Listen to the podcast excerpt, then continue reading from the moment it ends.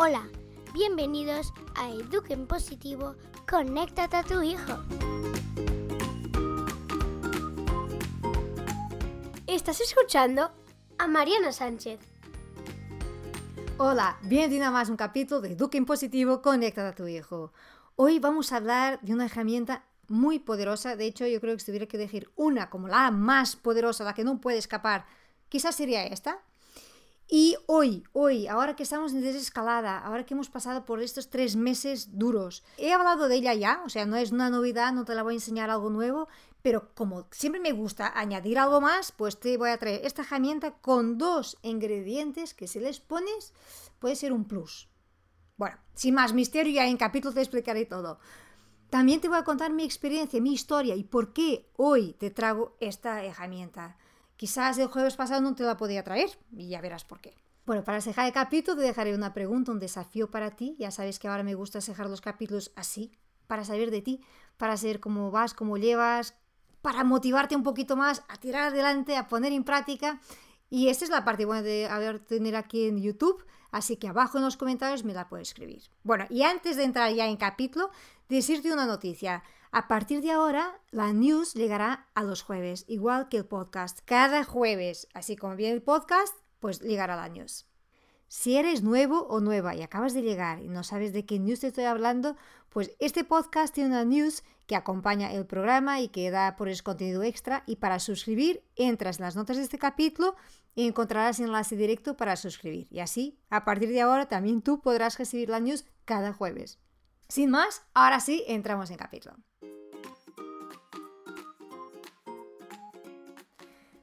Bueno, ¿qué será esta más poderosa herramienta? Pues la, quizás ya lo sabes. Quizás de ahí pensando, ah, ya se me va a decir.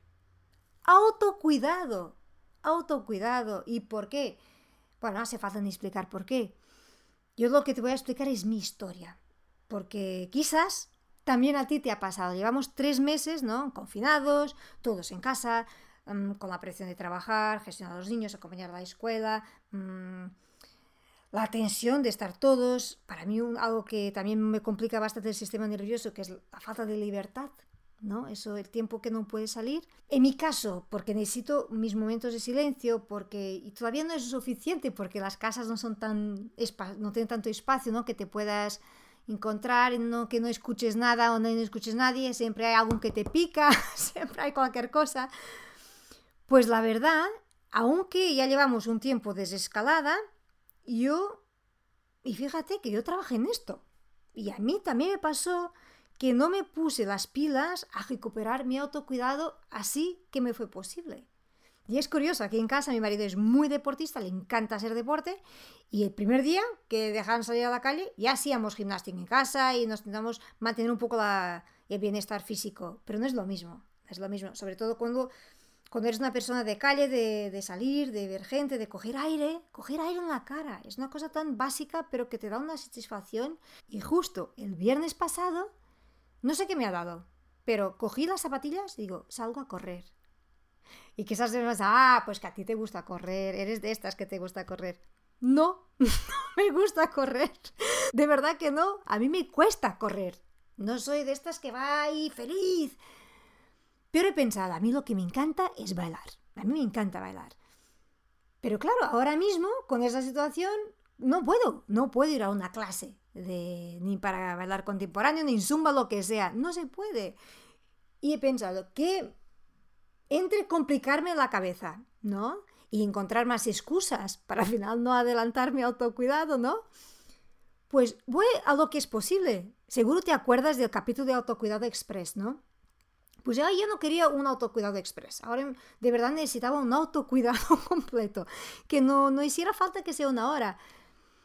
Pero a la medida que pueda ya, ya sabes, si me acompaña ese tiempo que me gusta lo sencillo, lo que sí se puede llevar a la práctica, no me gusta complicar. Y claro, lo que tengo a la mano es coger mis zapatillas, poner los pies y salir a correr. Bueno, ¿y por qué te decía que hay dos ingredientes muy potentes que quiero añadir en este autocuidado? Para autocuidado se puede hacer lo que nos dé la gana, lo que nos ayuda a desconectar, a cargar la mochila de buena energía, pero en esta situación, que estuvimos tanto tiempo confinados, tanto tiempo eh, sin libertad, yo creo, y además a movernos poco, porque aún que, pueda ser ejercicio en casa no es lo mismo. Caminamos mucho menos y nos movemos muchísimo menos. Pues yo ahora creo que el autocuidado, por lo menos para mí, ¿eh? tiene que ser deporte. Tiene que ser deporte y voy a juntar los dos ingredientes. Por una parte es la actividad física, porque nuestro cerebro lo necesita, lo necesita de verdad, oxigenar. Porque, bueno, aparte de todo lo que nos pasa mientras es deporte, lo que descargas, lo cansancio físico, que también es importante, todos los beneficios que hay por, por salud. Y yo a esto añado que siempre voy escuchando música. Si me ves por la calle, casi que ves que voy corriendo y medio bailando. Porque, claro, como me gusta bailar, empiezo una música que me encanta, pues ya me paso a baile y, claro, esto porque no voy con mis hijos adolescentes y preadolescentes, ¿no? Es imposible. Pero con esto quiero decir, vamos a recuperar esta herramienta, que de hecho fue la primera herramienta de todas, 54 capítulos atrás que te he hablado, porque se nos escapa. Y además ahora está muy de moda. En todos los podcasts, en todas las historias te hablan de autocuidado. No es porque, porque se copian a todos, no, es porque es fundamental, porque es de verdad necesario. Y entonces yo te voy a decir otra cosa. Yo a mis hijos, mayores, claro, la bebé todavía no, no, tiene esta capacidad de entendimiento, yo les propuse que ellos también buscaron su autocuidado. Ya tienen capacidad, por una parte, para entender qué les hace sentir bien, qué necesitan. Una condición que puse, porque si no ya me diría, ay, vale, perfecto, mami, pues un capítulo más de Netflix. No, pues eso no entra, ¿vale? El autocuidado tiene que ser deporte, ¿vale? Tiene que ser fuera de casa.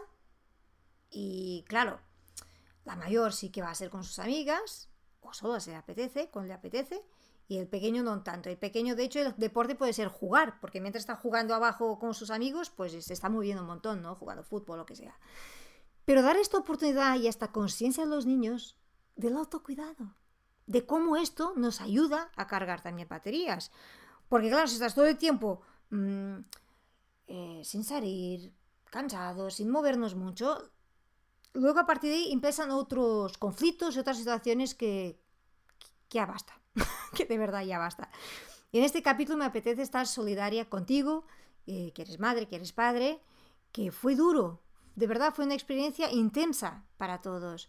Y, necesitamos pues estos huecos pequeños, que sean 20 minutos. Algo muy importante, que no, que no te pase la locura de que sales a correr y vas a correr 10 kilómetros y no corres hace 3 meses o 4. Pues no, empieza por 2, por 3, y poco a poco gradual.